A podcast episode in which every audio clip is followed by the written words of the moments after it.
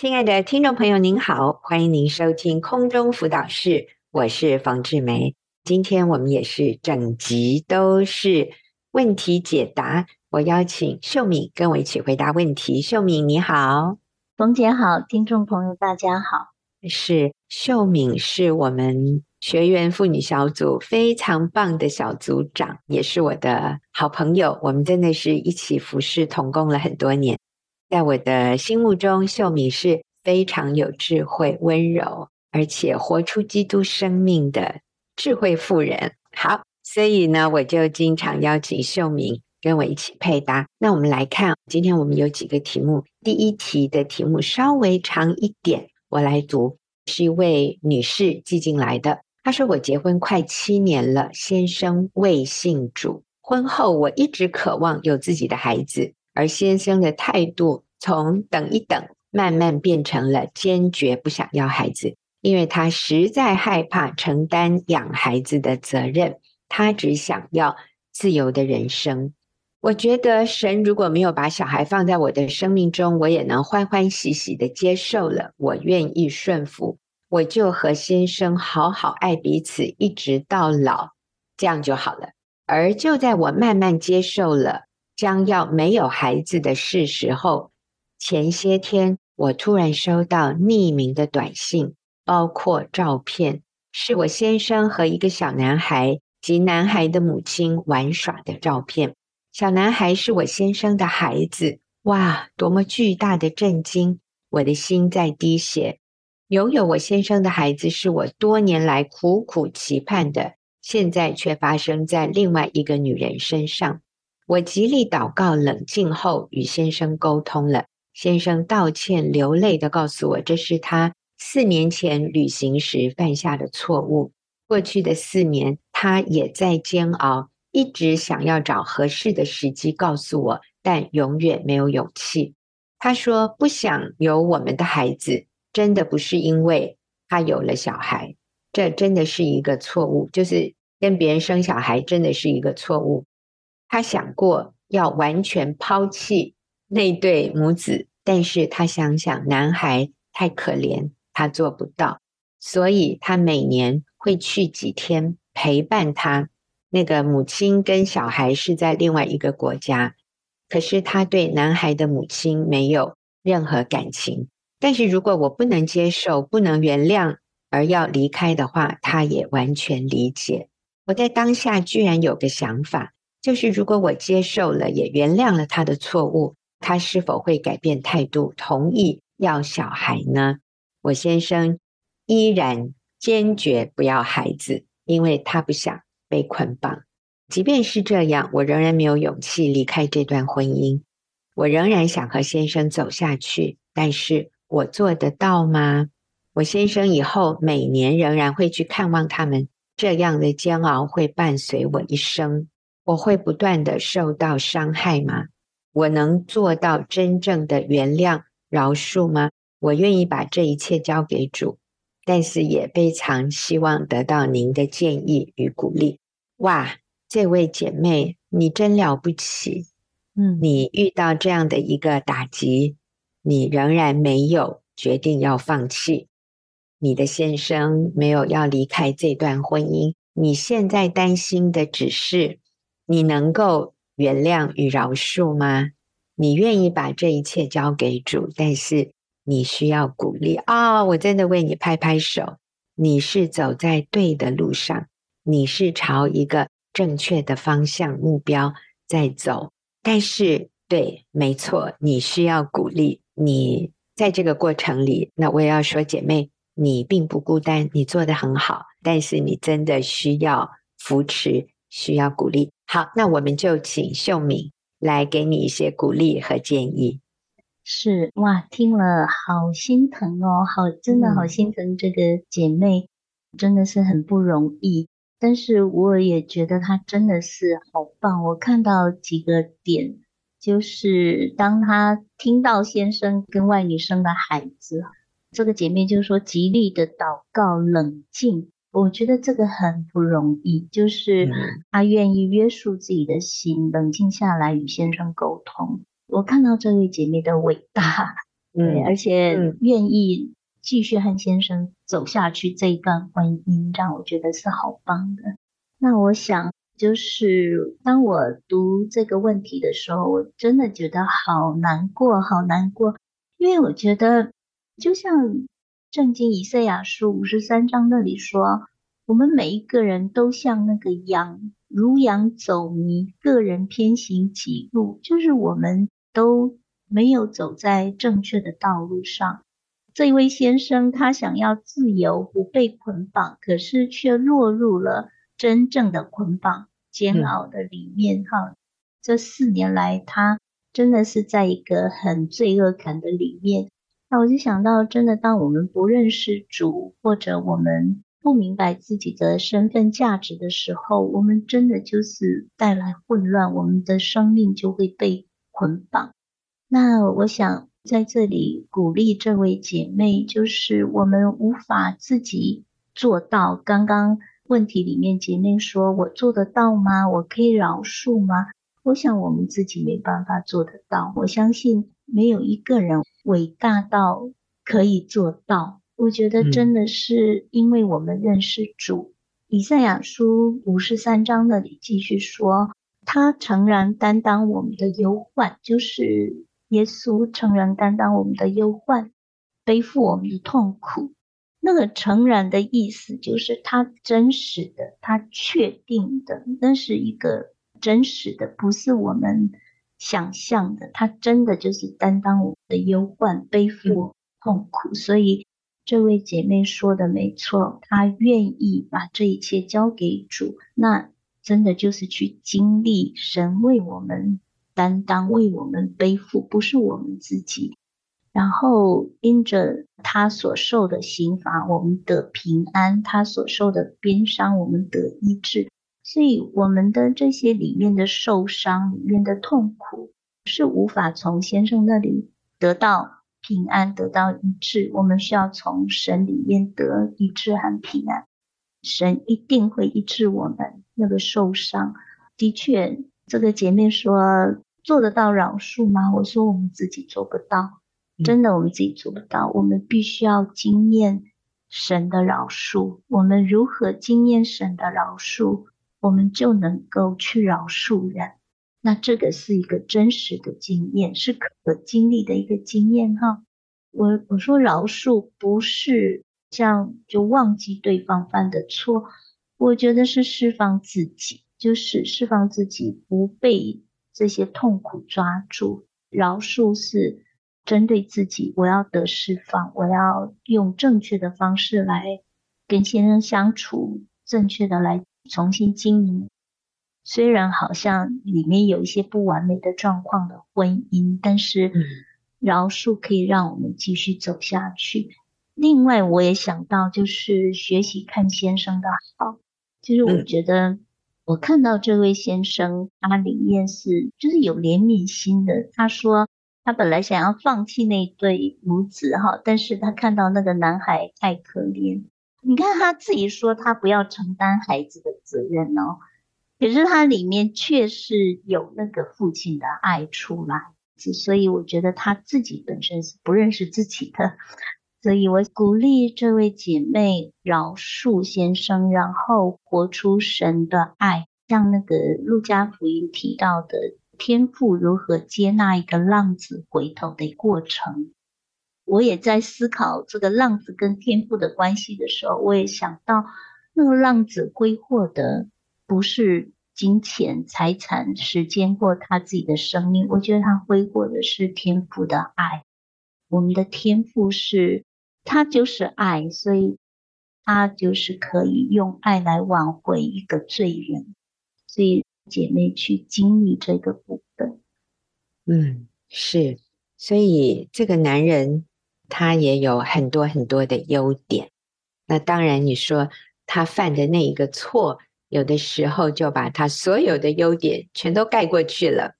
我们看到就是他对我不忠诚，他跟外女生了小孩，然后他还不愿意跟我有孩子啊，我们就觉得这是一个我没有办法接受，我也没有办法原谅的错误。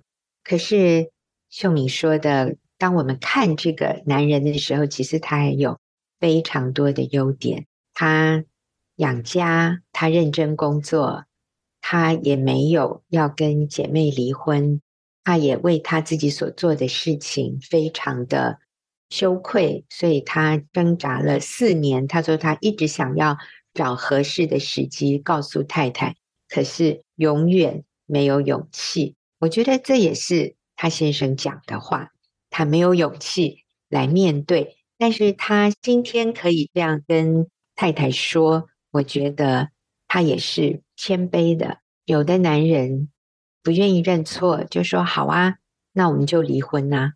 但是这个先生是说，如果你不能接受，我也可以理解。所以我觉得这个男人是善良的，他。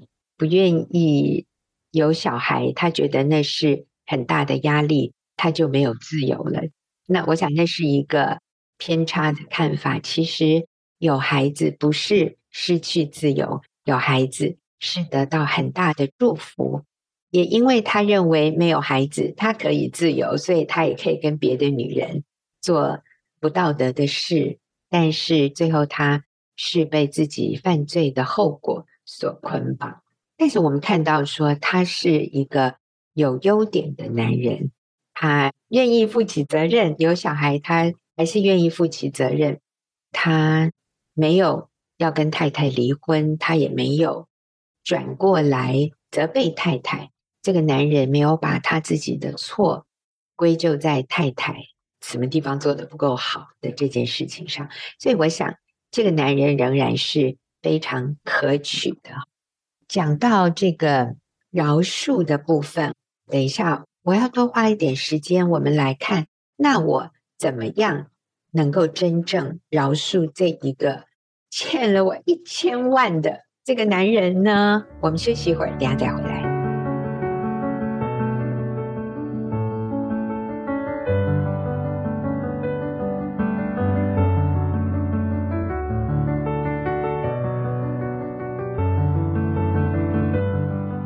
好朋友，您现在所收听的是空中辅导室，我是冯志梅，我和秀敏一起在回答听众朋友的问题。这个朋友就是先生跟外女生了小孩，姐妹的意思是我能饶恕他吗？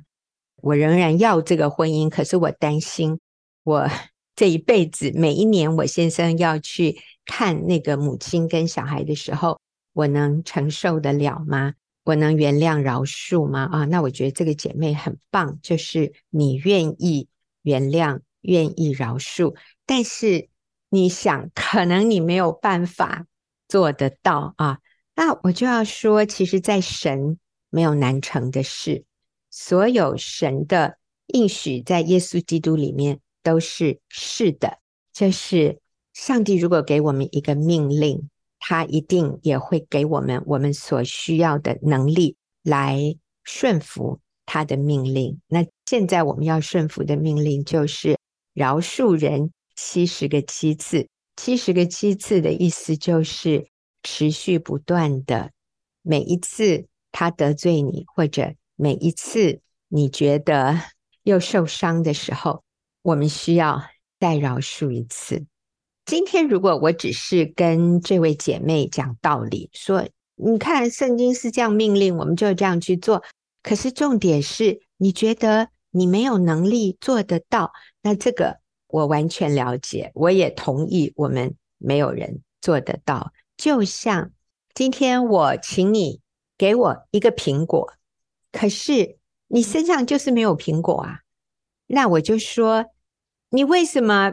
不能给我苹果。我们假设饶恕是苹果，你要给我饶恕，或者你要给他饶恕，所以你要给他一个苹果。可是重点是你就是没有苹果，那怎么办呢？如果你没有苹果，你需要去先得到苹果，你才能够给出苹果。而且，如果你可以得到十个苹果，然后被要求给出两个或者五个，甚至八个，我觉得。都不难做到，可是如果你连一个都没有，那我要你给出两个，那实在是强人所难，那对你来说太困难了。所以我的意思是，我如果要饶恕别人，我需要先经验饶恕；我如果要对别人恩慈，我需要先经验到被恩慈的对待。那所以在这里，这个源头是神呢，是主耶稣。我们需要先来经验主耶稣对我的饶恕，对我的赦免，我才可能用我所经验到的这个被赦免、被饶恕，我才可能拿一些去饶恕别人。各位，你懂我的意思吗？我需要从耶稣那里得到苹果，我才可能给出去苹果。所以，我们来看看耶稣怎么给我们苹果。耶稣在马太福音第十八章第二十三节，就是讲到有一个王啊，他有一个仆人欠了他一千万的银子。哇，这一千万数量很高啊，那这个仆人就没钱呐。仆人俯伏。拜这个王说：“主啊，宽容我，将来我都要还清。”仆人的主人就动了慈心，把他释放了，并且免了他的债。好，现在重点是这个仆人他被免债了，可是他出来遇见一个同伴欠了他十两银子，他便揪着他掐住他的喉咙说：“你把所欠的还我。”他的同伴就俯伏央求他说。宽容我吧，将来我必还清。可是这个仆人不肯进去，把他下在监里，等他还了所欠的债。同伴看到他这样哈，对人没有怜悯的心，就把这件事情去告诉主人。主人叫了他来，对他说：“你这恶奴才，你央求我，我就把你所欠的都免了。你不应当连续你的同伴，像我连续你吗？”主人就大怒，把他交给掌刑的，等他还清了所欠的债。耶稣在这里说：“哈，仆人欠主人多少？一千万。仆人的朋友欠仆人多少？十。你知道一千万跟十相较之下差多少倍？一百万倍。各位不是一百倍哦，是一百万倍。那在这里，这个王代表谁呢？代表我们的天赋。这个仆人代表谁呢？代表我们。所以，其实从上帝的角度来看，我们欠上帝是一千万，而我们无力偿还。我们没有任何人可以为自己的罪来付代价。如果要付代价，只有一条路，就是死，因为罪的工价乃是死。只有死能够偿清我们罪的那个债务啊，那个罪债。如果要我为我的罪付上代价，那就是我必须死。可是因为神爱我们，所以他差耶稣来为我们的罪而死。耶稣就是那个一千万，耶稣已经为我们偿还了一千万的债务，所以我们今天需要去接受这一千万的赦免。而我们身边的人如果对我们有任何的亏欠，从神的角度来看，那只是十两而已。所以，人欠我们的，在神的眼中是十，而我们欠神的呢，在神的眼中是一千万。去想一想，在上帝他的法则、他的原则里面，或者他的观点里面，我们欠他是一千万，他今天免了我们的罪债。那为什么我这么难原谅别人呢？我觉得。在这里，我们常常每一个人都一样，包括我在内，我们犯的一个错误，或者我认为撒旦蒙蔽我们的心眼，让我们看到的是我欠神哪有一千万那么多？我不是坏人，我还好啦。对啦，我是罪人，但是我的罪呢，充其量不过十而已。所以我来到上帝面前，我不是大坏人呢。所以，上帝，我接受你对我的罪的赦免。所以我只经验到十，我只经验到十两的赦免，而那个人他亏欠我，他亏欠我一千万。姐妹，你会不会觉得你先生亏欠你一千万，然后你欠神只有十呢？有可能哦。我想常常啊，不只是这位姐妹，可能我们所有的人都是这样，包括我在内。我觉得我没有欠神那么多，我不是那么坏的人了。所以耶稣赦免我的罪，有啦，我是有罪啦，但是一千万吗？没有没有没有，大概十吧，啊，顶多一百啦。可是那个人他欠我的，我对他多好，然后你看他今天做这样亏负我的事，他欠我多少？他欠我一千万。如果没有一千万，至少有一百万。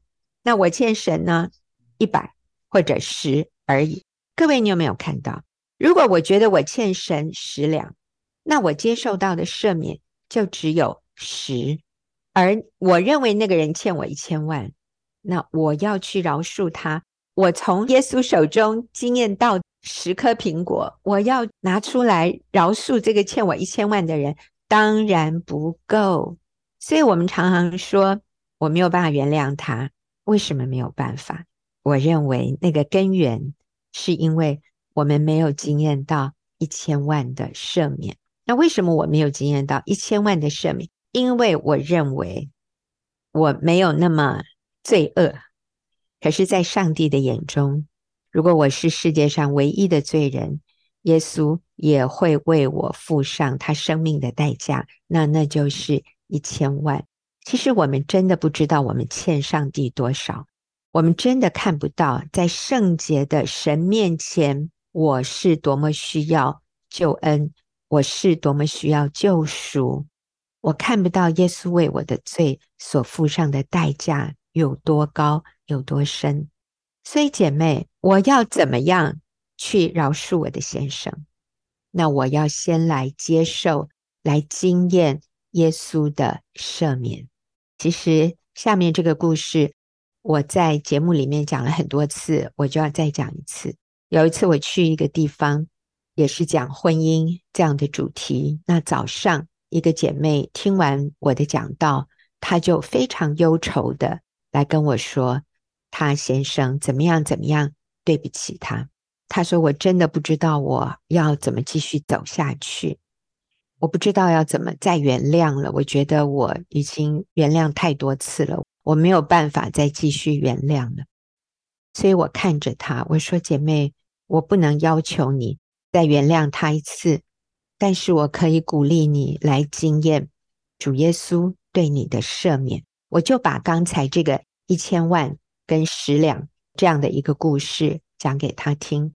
我说：“我们认为先生欠我们一千万。”我们欠上帝十两，可是今天其实是倒过来，是我欠神一千万，这个人他只欠我十两，所以我需要来经验耶稣对我一千万的赦免，我就有足够的苹果，我身旁有一千万个苹果，然后我要给他十个苹果，一点都不困难。我说那真是绰绰有余。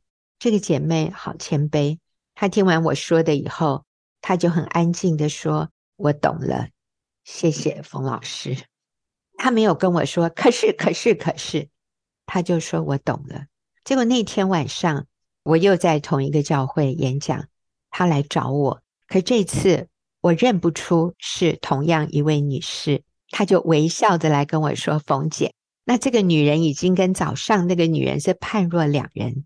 早上那个就是也没有好好梳理自己，看起来非常的憔悴。”但是晚上，她换了一件我印象中绿色那个颜色很鲜亮的一件衣服，她头发都梳得非常整齐，然后整个脸上是有喜乐的荣光。我说：“你是早上的那个吗？”他说：“是。”他说：“我懂了，是我要来经验耶稣对我的赦免，我才能够原谅我的先生。”他的意思就是他觉得他可以做到了。所以，姐妹或者弟兄，不管你是谁，你觉得你很难原谅那个真的是亏欠你太多太多，或者持续伤害你的那个人吗？我不能要求你去原谅他，但是我可以鼓励你来经验上帝对你的罪的赦免。当我们看到我们是欠上帝多少，如果你看不到，如果你仍然认为你只欠上帝十两。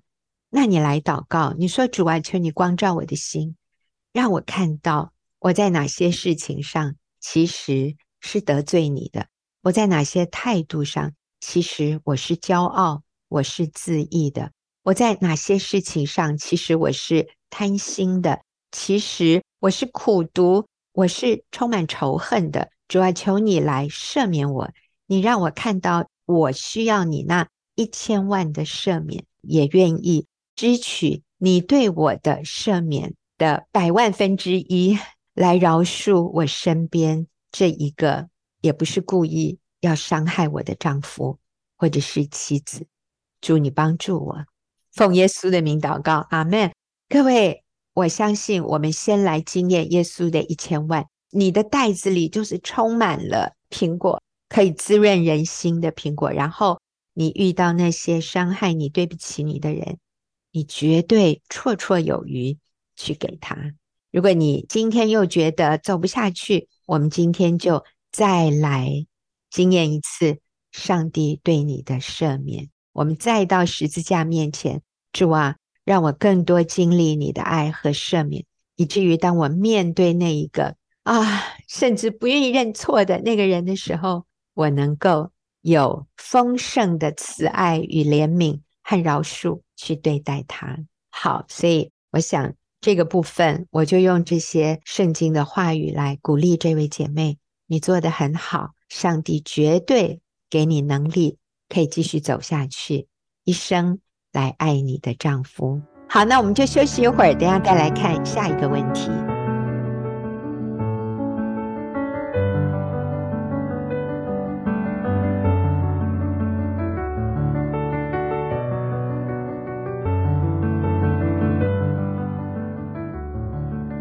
好我们来看下一个问题，也是一位姐妹他所提的。他说：“我努力学习修复和先生和婆婆的关系多年，我好累，好辛苦。虽有改善，但改善不如预期。先生的行为，我常在受伤的感受里。我知道要和婆婆更好，先生和我关系才会更好，但真的好难，好难。”我觉得自己真的没有能力再改变什么，再做什么对的事，卡在这个情况很久了，会对自己失望，也对只有我一个人在学习改变觉得好累。然后你们婚姻班又教不能离婚，我不知道再怎么继续了啊。这个姐妹好像是她有点想要离婚，可是我们又说不要离婚，她不晓得该怎么办。那这个姐妹也说，其实她已经很努力的要改善关系，可是她觉得改善不如预期，或者是先生跟婆婆没有如她预期的开始对她好，嗯，可以体会她里面的沮丧、挫折，还有灰心。她也觉得好像没有力气可以走下去了。嗯，好，秀明，我觉得她真的是在向我们求救哈，所以我们来。给他一些鼓励，是很棒。这位姐妹很棒，愿意主动去修复关系。但有些时候，我们可能心意是好的，我们的动机是好的，可能我们的方向错误，可能我们的焦点错误。就是我们很容易，哦，真的是我也常常会这样，就是我们很容易把焦点放在结果的里面。就是我做了这么多，嗯，应该有个好结果。其实。这背后表示我们有个掌控的心，我做的你们就应该有个回报给我这样子。嗯、那往往是这个动机让我们觉得很累，不是我们做的不够好，而是这个动机我们得不到一个成果的时候很累。嗯、我觉得很像我的有个姐妹，她女儿就每次考不好，我很努力，我很努力，我考不好，然后很沮丧、很挫折，因为她看到的是分数。他的分数不漂亮，所以他就觉得我已经努力这么多，为什么我的分数还不漂亮？就是他没有看到这个过程里面的宝贵，他的努力付出的那个可贵。所以我想，我还是回到一个，我们从里面开始改变，那个里面就是我们还是不确定我们自己的价值，我们还是很想从我的表现里面得到肯定，得到认同。我们还是要回到正确的价值里面，就是我在基督里面我是尊贵的，我不需要因为我做了多少而我的价值更高或更低。我的身份就是神的儿女，基督的门徒，所以我今天去修复这些关系，是我本分该做的，而不是我想要得一个成绩，得一个结果。所以我觉得要从里面改变。嗯，然后当我们里面确定我们的价值，我们清楚我们的身份的时候，你可以做一个很可爱的女人，就是嗯呃，我们可以做一个很轻松愉快。我做我该做的，我不靠这些婆婆或先生来给我回报，来证明我所做的是对的。我只要确定我所做的是对的。有些时候我们会受伤。因为这个姐妹说，先生的行为会让她感到受伤。我觉得有些时候我们受伤，是因为常常我们期望从人那边得到想要的，那个没有得到想要的，我们的期望落空的时候，我们就会受伤。对，所以我想，今天我们不是凭我们自己的意志力在做去修复关系，而是我们清楚知道我们里面有神的生命。就像那个罗马书八章一到二节，他说：“如今那些在基督耶稣里的就不定罪了。”嗯，如果我们有定罪感，我觉得走一走我们会很累，我们会对自己失望。接下来这段经文他说：“因为是生命圣灵的律，所以那个是生命的律，是圣灵的律在我们的里面释放我们，激励我们去做对的事情，不是人的意志。我觉得人的意志。”做久了，我们会卡住，会累。嗯。所以今天我想再一次鼓励这个姐妹：当我们累的时候，我们需要重新回到那个对的源头，来调整自己，来看一看我们是不是焦点错误，我们是不是靠着自己去经营这个关系，而不是让耶稣的生命在我们的里面带领我们，让我们活出神的生命。啊，所以秀敏的意思是，如果我靠着我自己的努力，我就真的会好累。啊，所以我也问听众朋友，你觉得你的生活过得好累吗？你觉得你走一条合乎真理的路，然后觉得劳苦重担，好累吗？想放弃吗？刚秀敏的意思是，当我们靠着自己的努力的时候，我们真的会好累。可是。当我是靠着圣灵的能力，让基督住在我里面，自然的活出他的生命的时候，我是轻松的，我是喜乐的。那这个关键就是，我是靠我自己的努力，想要去行出律法叫我该行的吗？像敬重顺服，我把它当成一个律法的时候，我就觉得我做得好累，我做不到。可是当我看到敬重顺服，是上帝为了要祝福我，而且耶稣住在我的里面，我可以甘心乐意的做。我敬重顺服，不代表我卑微，我仍然是神眼中的无价之宝。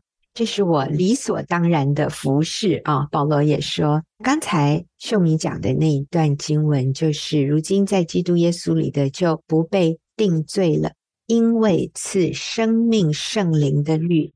在基督里释放了我，所以我是自由的，我不被定罪。所以姐妹，你也不要定你自己的罪。其实我觉得你有一句话非常重要，你说我努力学习修复和先生婆婆的关系多年，虽有改善，但改善不如预期啊！我现在请你把那个预期先放一边，你要看到有改善，那就代表你做得很好。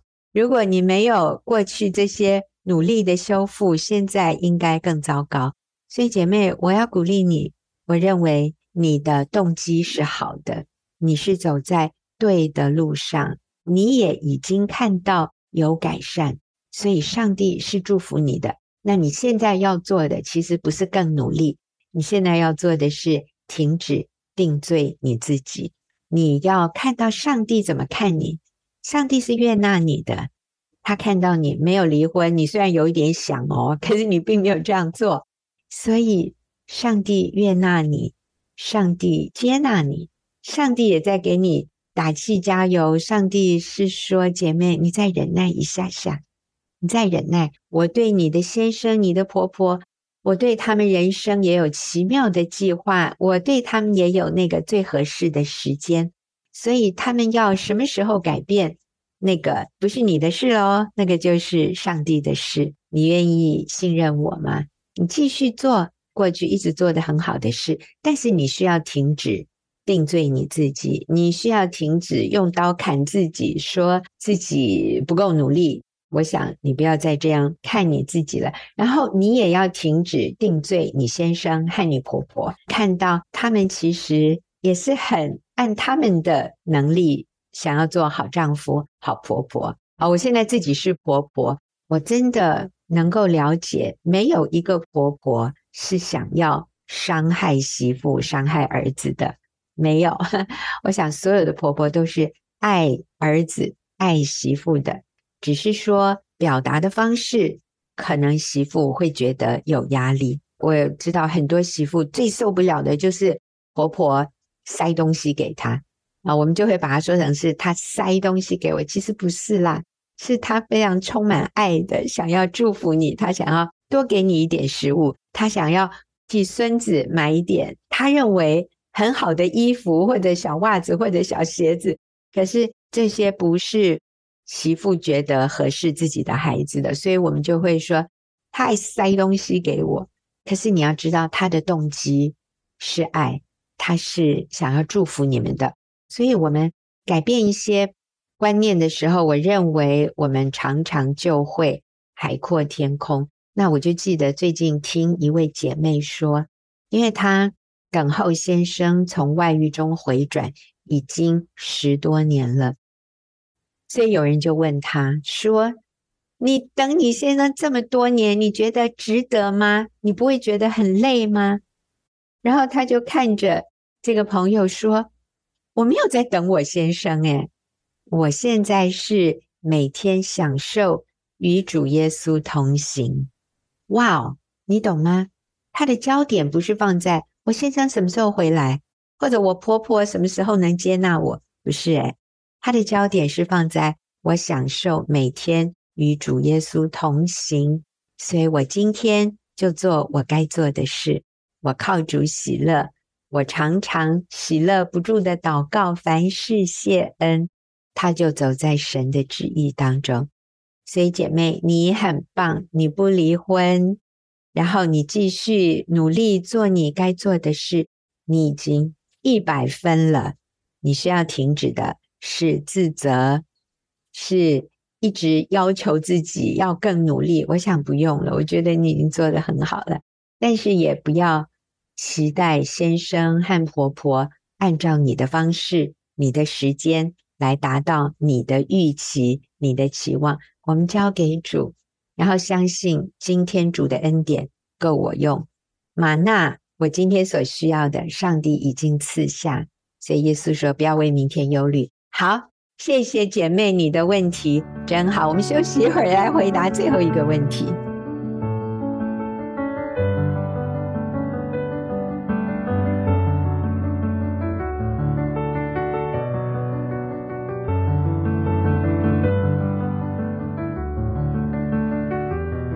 我们现在来看最后一个问题哦，是秀敏跟我一起回答问题。这位姐妹说：“我与先生结婚四年。”我们都是第二代的基督徒，我们是在教会结婚的。我公公在教会里也有服侍哦，但是结婚以后，我们因为工作的关系，我们就在不同的县市工作，各自租房子。先生在北部，我在南部，那几乎都是我回北部与先生见面。结婚几个月以后，我发现我有妇科的问题，所以我在一年内我手术了两次。啊，我跟先生之间就感情越来越不好，他时常用冷战的方式。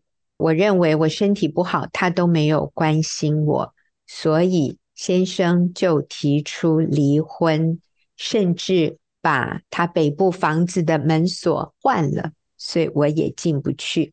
我和教会的好朋友，我们每天在一起祷告了一个多月，可是似乎没有好转。